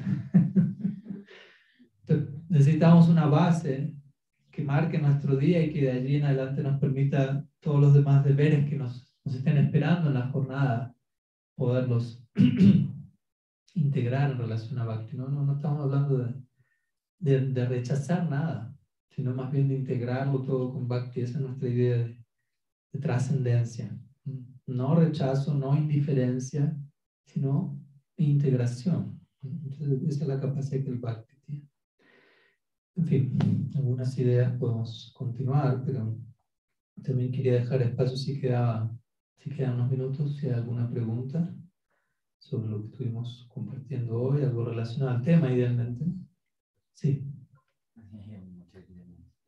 Eh, pues igual yo hablo desde mi ignorancia y si de pronto me corrige más, pero yo recuerdo que, por ejemplo, en relación a lo que mencionaba el Surya Bandanam de yo he escuchado que, por ejemplo, en el décimo canto, cuando describen cómo es el día de Krishna, él ofrece a Bandanam reverencias al sol y hace todo el ritual. Si usted me aclara eso, porque yo no entiendo cómo, cómo va a Me queda claro de todo. Hmm. Eso es positivo para nosotros como aspirantes a Gaudí Esas prácticas. Como digo, no, no es algo que necesariamente haya que hacerse, pero tampoco es algo que, que uno tenga que rechazar superficialmente. ¿no? Se dice que el, el, sol también es considerado el sol y la luna en un sentido simbólicos son descritos como los ojos de Krishna en este mundo. Y es una manera en la que uno también puede, de vuelta, conectar todos los fenómenos de la naturaleza de tal manera que, que culminan en una meditación en Krishna. ¿no? Si, uno es capaz de hacer eso, o sea, yo a diario cuando veo el sol ofrezco ciertas oraciones, pero no son oraciones que, que culminan en en, en, Surya Deva, por decirlo así, ¿no? sino que también que van a, por ejemplo, hay un verso en Chaitanya Chaitanya dice Krishna Surya Sam Maya Andaka, Jahan Krishna Tahan Nahi Maya Radhika. Krishna Surya Sam, Krishna es escrito como el sol allí. Sea, Krishna es como el sol, donde el sol brilla, no hay lugar para la oscuridad, y Maya es como la oscuridad. Donde el sol Krishna brilla, Maya no, no tiene influencia. Entonces, habla del sol, pero de Krishna como el sol uno puede ver al sol y recordarse de esa idea en particular. Y, o el otro verso que recité hace un rato, Yurharati Vaikum Samudyanastan Dice, cada vez, todos los días el sol sale y se retira. ¿Y qué es lo que el sol está haciendo? Lo que el sol me está diciendo, Ayurharati. Tu vida está siendo un día menos cada día que pasa el sol me está dando ese mensaje. ¿no? Tu día está siendo robada, tomada. Esa es la mitad, la mitad del verso. Si yo vivo mi, mi vida no en conciencia de Krishna, el sol me está diciendo eso, está pasando el tiempo, un día menos, un día menos. Uno cumpleaños, tengo un, un año más, ¿no? Tiene un año menos. Pero al verso culmina. Pero aquel que está dedicado a cantar las glorias de Uttamashloka, aquel que es glorificado con la poesía más excelsa, para esa persona el, el, sol no está quitando su vida. Más bien, cada día que pasa es un día más cerca de su meta última. Entonces, el sol está dando ese tipo de mensaje. Entonces, ese es otro mantra que también uno puede recitar. Y así tantos otros, ¿no? Tam Vishnu, Pashakti, Suraya, otro, hay varios mantras que uno puede conectar al sol en relación a, Bhagavan. Y, y, obviamente el hecho de que Krishna mismo adore a Surya Dev, en el lila, ya, ya entramos ahí en el, en el, ámbito del lila. ¿no? Si uno va incluso a Brindavan, uno va a ver que en, Brindavan hay Varna Ashram y hay adoración a los devas como parte del Varna Ashram, todos los, los asociados externos de Krishna. Pero ahí ya estamos hablando de, de del lila. O sea, uno, uno, aquí está diciendo, bueno, rechaza todo eso, no es importante, adora a Krishna. Cuando terminas haciendo full circle, cuando llegas de vuelta a la meta última, te encuentras con que están haciendo todo eso, eso es Pero eso ya es en el marco de, del lila y de, de, la cultura que acompaña el lila, porque Krishna en su lila, en su juego divino, también se ve acompañado de una determinada cultura y parte de esa cultura es el, Van que es un sistema que, eh, que, Krishna mismo, que Krishna mismo crea. ¿no? Tasya kartanamabhyayam vidya kartanamabhyayam Tasya kartanamabhyayam vidya kartanamabhyayam dice como dice el verso Chaturvida, no, Chatur, bueno, las, las, las, dos últimas líneas. Dice, yo creo este sistema de Varna yo mismo lo manifiesto, existe permanentemente. Eso existe en el lila también. Obviamente que Krishna adore a Surya no quiere decir, ah, bueno, entonces nosotros vamos a adorar a Surya como sadhakas aquí. Pero cuando uno entra en lila, o sea, si Mati Radharani a diario tiene su Surya Puja. Exacto, todo este tipo de. Si uno estudia el Rasa Shastra, los Goswamis, uno ve que, que las gopis y los gopas, los devas están presentes. De hecho, técnicamente hablando, o sea, los devas que existen en este plano son manifestaciones parciales de los devas que existen en, en Golok Vrindavan, en su forma original, sirviendo en lila. hay devas en Golok Vrindavan. en fin, otro tema, ¿no? o sea, son otras dimensiones de, de conversación. Otra pregunta. Lo pregunto también en el contexto pues, nuestro como cultural, podríamos llamar. Es como una pregunta, no sé, como, como poner en palabras, pero como su merced decía ahorita que nosotros, bueno, que por practicar eh, el sistema de, de, pues de, que cada uno actúe de acuerdo a su naturaleza, vamos a conseguir Haritoshan. Krishna va a ser feliz por nosotros ejecutar eso. Pero nosotros como occidentales nacemos sin tener conocimiento de todas esas cosas entonces sería apropiado hacer una búsqueda interna y personal de todo eso. O sea, yo no dije que por uno ocuparse en atender su naturaleza, Krishna va a estar satisfecho. Yo dije que el propósito último de uno ocuparse en eso es, en última instancia, la satisfacción de Krishna. Pero eso implica que uno intencionalmente se ocupe con esa idea en mente, lo cual no necesariamente ocurre cuando alguien atiende su naturaleza. Eh, y sí, obviamente entiendo que, nosotros, en general, no solo aquí, ¿no? incluso en India, cualquier lado hoy en día, Kali Yoga, uno no nace precisamente con, con una orientación muy clara, pero bueno, son cosas que uno tiene que ir aprendiendo con el paso del tiempo, descubriendo en su vida. Quizás uno pasó años intentando hacer algo de una manera que va completamente en contra de su naturaleza y, y después de un par de años se dio cuenta por qué uno estaba tan desequilibrado, por decirlo así. Sí, pero bueno, o sea, no podemos evitar sufrir, básicamente, eso es parte de la ecuación. Eh, al menos durante cierto tiempo en este plano, uno, y, y, si en cierta medida necesito atravesar cierto dolor que sea para, para crecer, básicamente. No, no, nuestra meta no es tanto para de sufrir, nuestra meta básicamente eh, encuentre propósito. O sea, la meta de la vida, en, técnicamente hablando, no es ser feliz la vida es encontrar propósito y en última instancia encontrar el propósito último. Y si incluso hay sufrimiento de promedio, en el marco de encontrar el propósito último, no hay ningún problema. Cuando uno ama a Krishna, no piense que no hay sufrimiento. Obviamente es otro sufrimiento, es un sufrimiento en el marco de haber encontrado el propósito último. Pero en el amor hay sufrimiento. O sea, analice mediante el lila, Krishna desaparece los otros están sufriendo, pero no están sufriendo de la manera en la que uno está sufriendo ahora. Están sufriendo con Krishna en el centro, lo cual es un sufrimiento extático, dulce, etc. Entonces, sí, en este plano, en la situación en la que nosotros nos encontramos, muchas veces el dolor es necesario. El Bhagavad Gita empieza, el primer capítulo del Bhagavad Gita es Vishada Yoga. Vishada Yoga significa el yoga de la desesperación si empieza la búsqueda muchas veces. empieza y sigue un rato también. Pero no, uno tiene que aprender de todo eso. el sufrimiento, de vuelta, no es algo externo. O sea, si algo más es, no es que yo estoy sufriendo, más, más bien, algo, algo es experimentado por mí como doloroso pero si algo puede ser experimentado en otro lugar, ¿por qué lo siento como doloroso? Eso debe ser la pregunta que tengo que hacer y recalcular, como diría el GPS, ¿no? recalculando. ¿no? Estoy sufriendo. ¿Por Acepte que está sufriendo. Primero acéptelo, porque muchas veces vivimos en un sistema donde está prohibido aceptar eso. ¿no? O sea, todos están sufriendo, pero nadie lo dice públicamente. Uno no, no sube a Instagram, estoy sufriendo, no sube su foto más. No, cuanto, más uno ve esa foto, más, más sabe cuánto está sufriendo esa persona pobre. Se necesita tapar todo eso con, con Photoshop y todo ese tipo de cosas.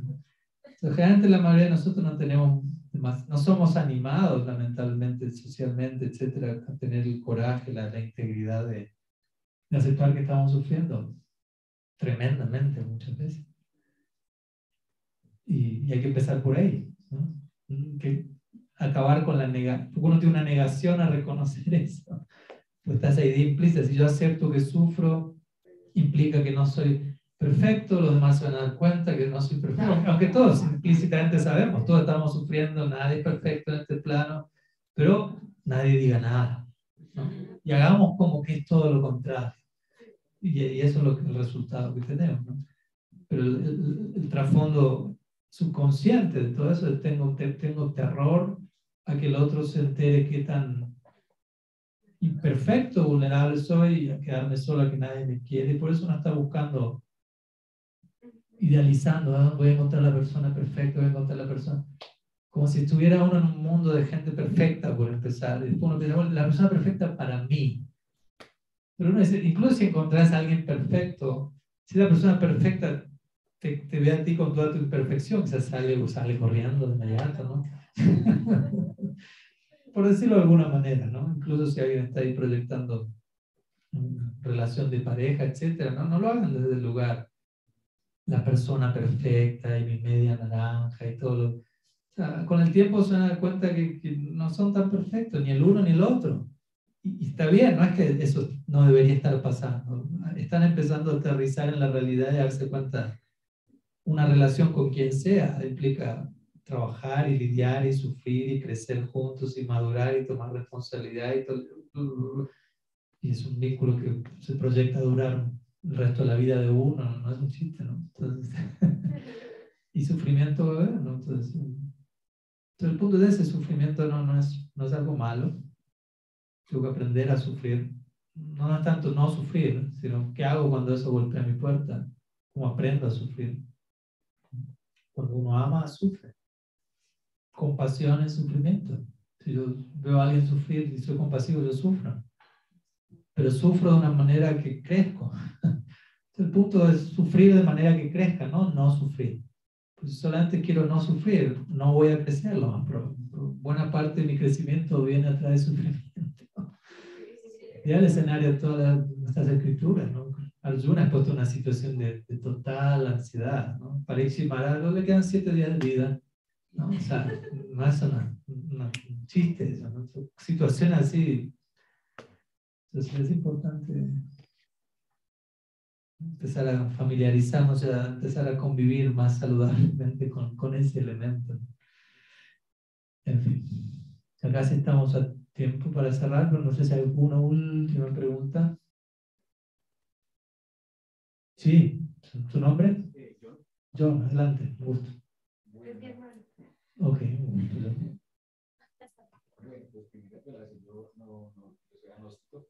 pero igual que me gusta sabiduría y tomar todas las fuentes posibles de un profesor.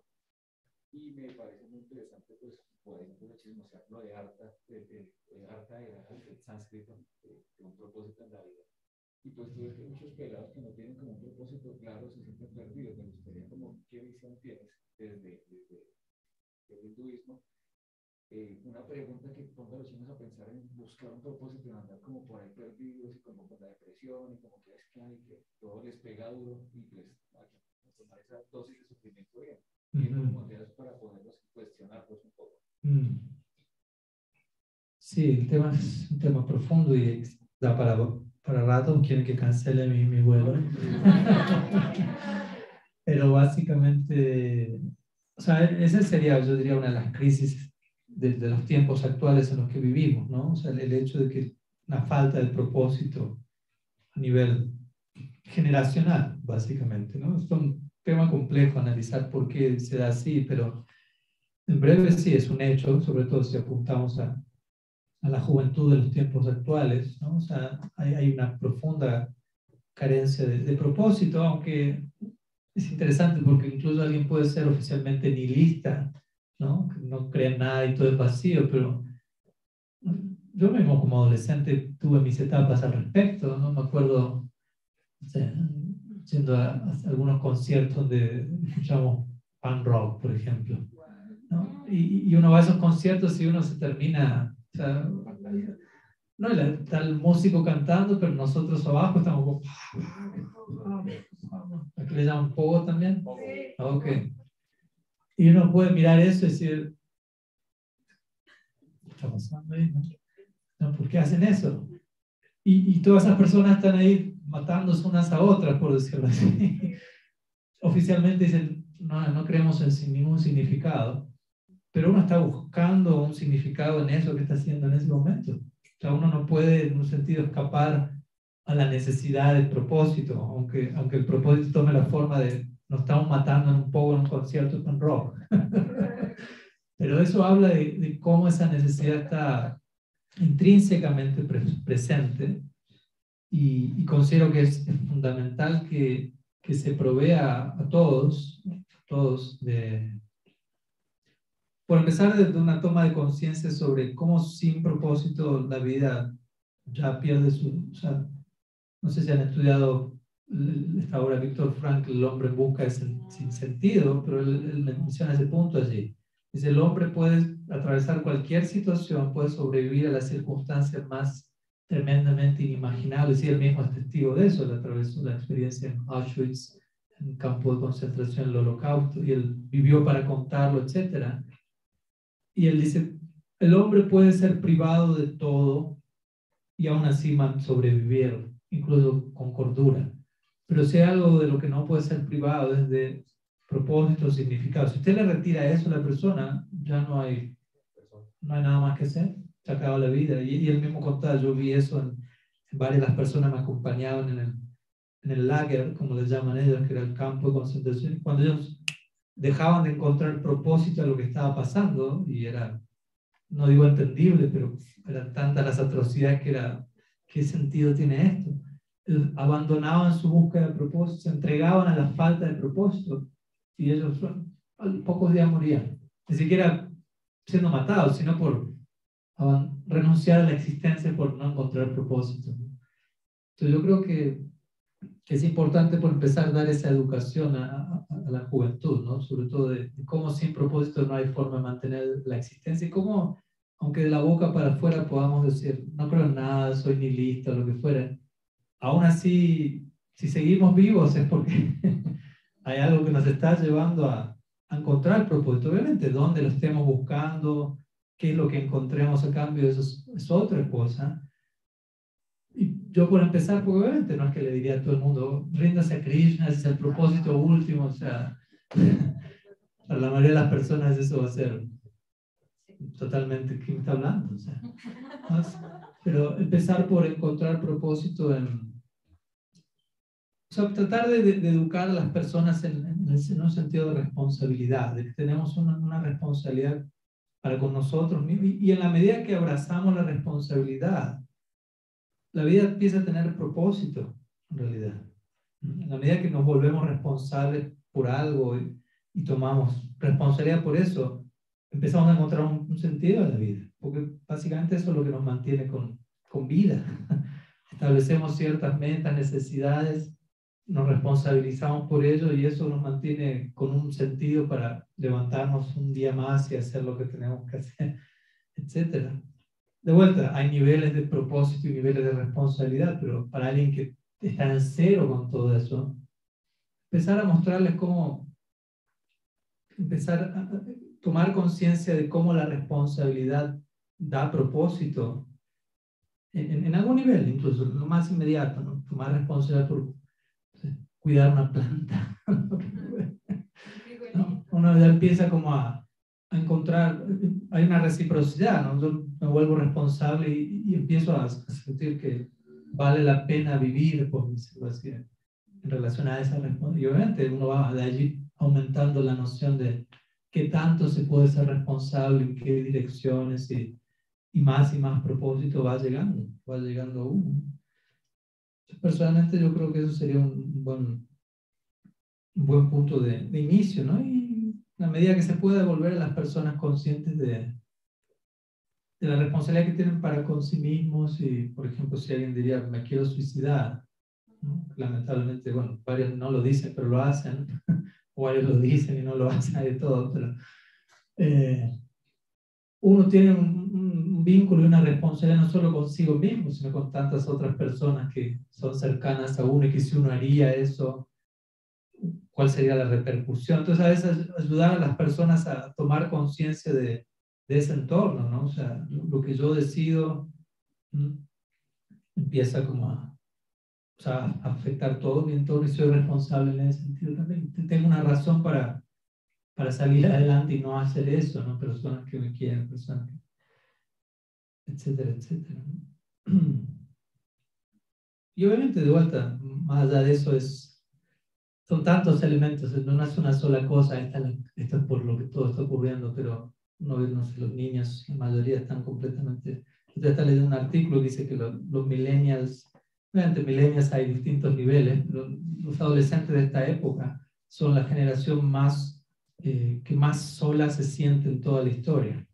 ¿no? Y con análisis y estadística, en gran parte tiene que ver que ellos no, no tienen muchos amigos, no saben cómo hacer amigos, algunos no sienten la necesidad de tener amigos, o sienten que tener, tener un amigo es mucho trabajo, ¿no? porque es mucho trabajo, tiene razón, pero no son educados como para valorar ese trabajo y obviamente la línea, el trasfondo, todo eso también es la influencia de las redes sociales y como hoy en día la mayoría está completamente alienado en esa realidad que no le permite ir más allá y es todo un estilo de vida que se genera eh, con un sentido del propósito también completamente externo, superficial, inmediato y y no termina de, retribuir lo que uno necesita y por eso ahí también hay tanta, tanto vacío existencial, tanta depresión. Siempre recuerdo Facundo Cabral, macharia argentino. Él diría, no estás, no estás deprimido, estás distraído. Estoy como diciendo, estás insistiendo demasiado en concentrarte en una dirección equivocada. Estás demasiado insistente en esa dirección y, no estás dispuesto a mirar en otra dirección. Entonces estás ahondando demasiado en, la sombra, por decirlo así. Está bien, puedes experimentar la sombra hasta corroborar más aquí, pero la importancia de entender, hay otras direcciones. Y obviamente eso, eso parte en gran parte de, de lo que las personas reciben en, sus, en sus entornos. Y allí obviamente también vamos a la responsabilidad de los padres. Pero el problema es que a veces los padres no están, no están mucho mejor parados que los hijos. Entonces, ¿qué tanto un padre está preparado para ser padre? Porque tampoco ser padre no es solamente mi esposa quedó embarazada y dio a luz. Sí, es padre oficialmente hablando, técnicamente, pero en sentido sustancial hay que demostrar la paternidad con tantos elementos y eso demostrar con el tiempo. Como si yo me caso con alguien, sí, lo acepto por toda eternidad. Vamos a ver. Ahí empezó la cosa, ¿no? Ahí no está terminado. como digo, no es algo que sea tan sencillo, es todo un sistema de complejo.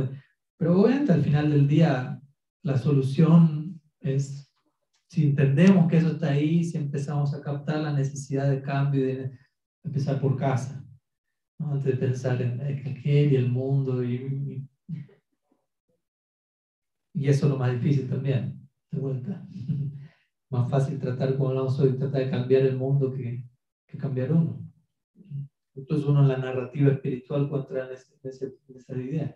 Vamos a salvarlos, vamos a salvar a todos los que están allí, que no conocen a Krishna.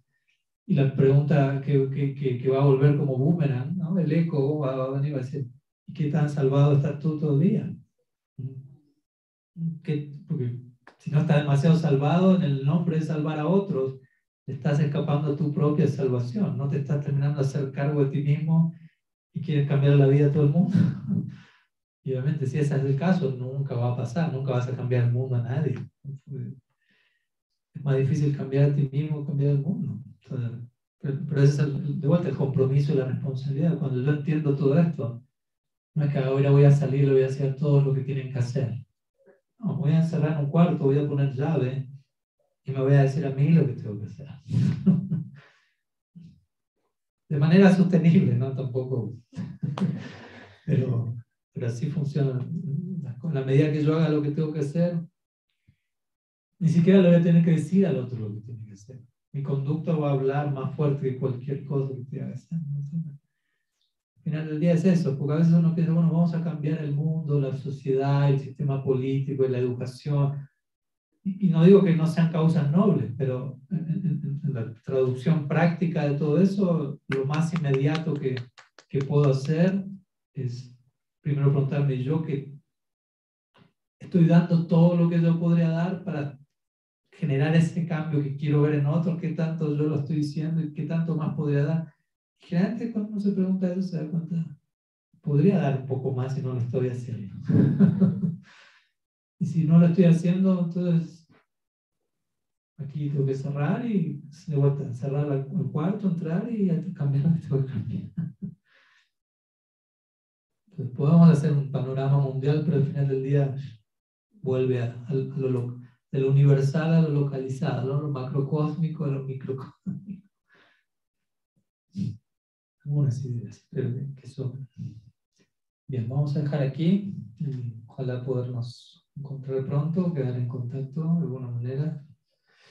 گردیو کی جائے سمن مہا پربھو کی جائے شری ہری نام سن چنتن کی جائے شری شری کرشن بلرام کی جائے گور بھکت بند کی جائے گور پرمان بنچ گنپت روبی اشرا کے پاس دیو بچن دیتان پوانے بھیو بیشن ویبیا نمو آنانت کھوتی بیشن برند کی جائے گور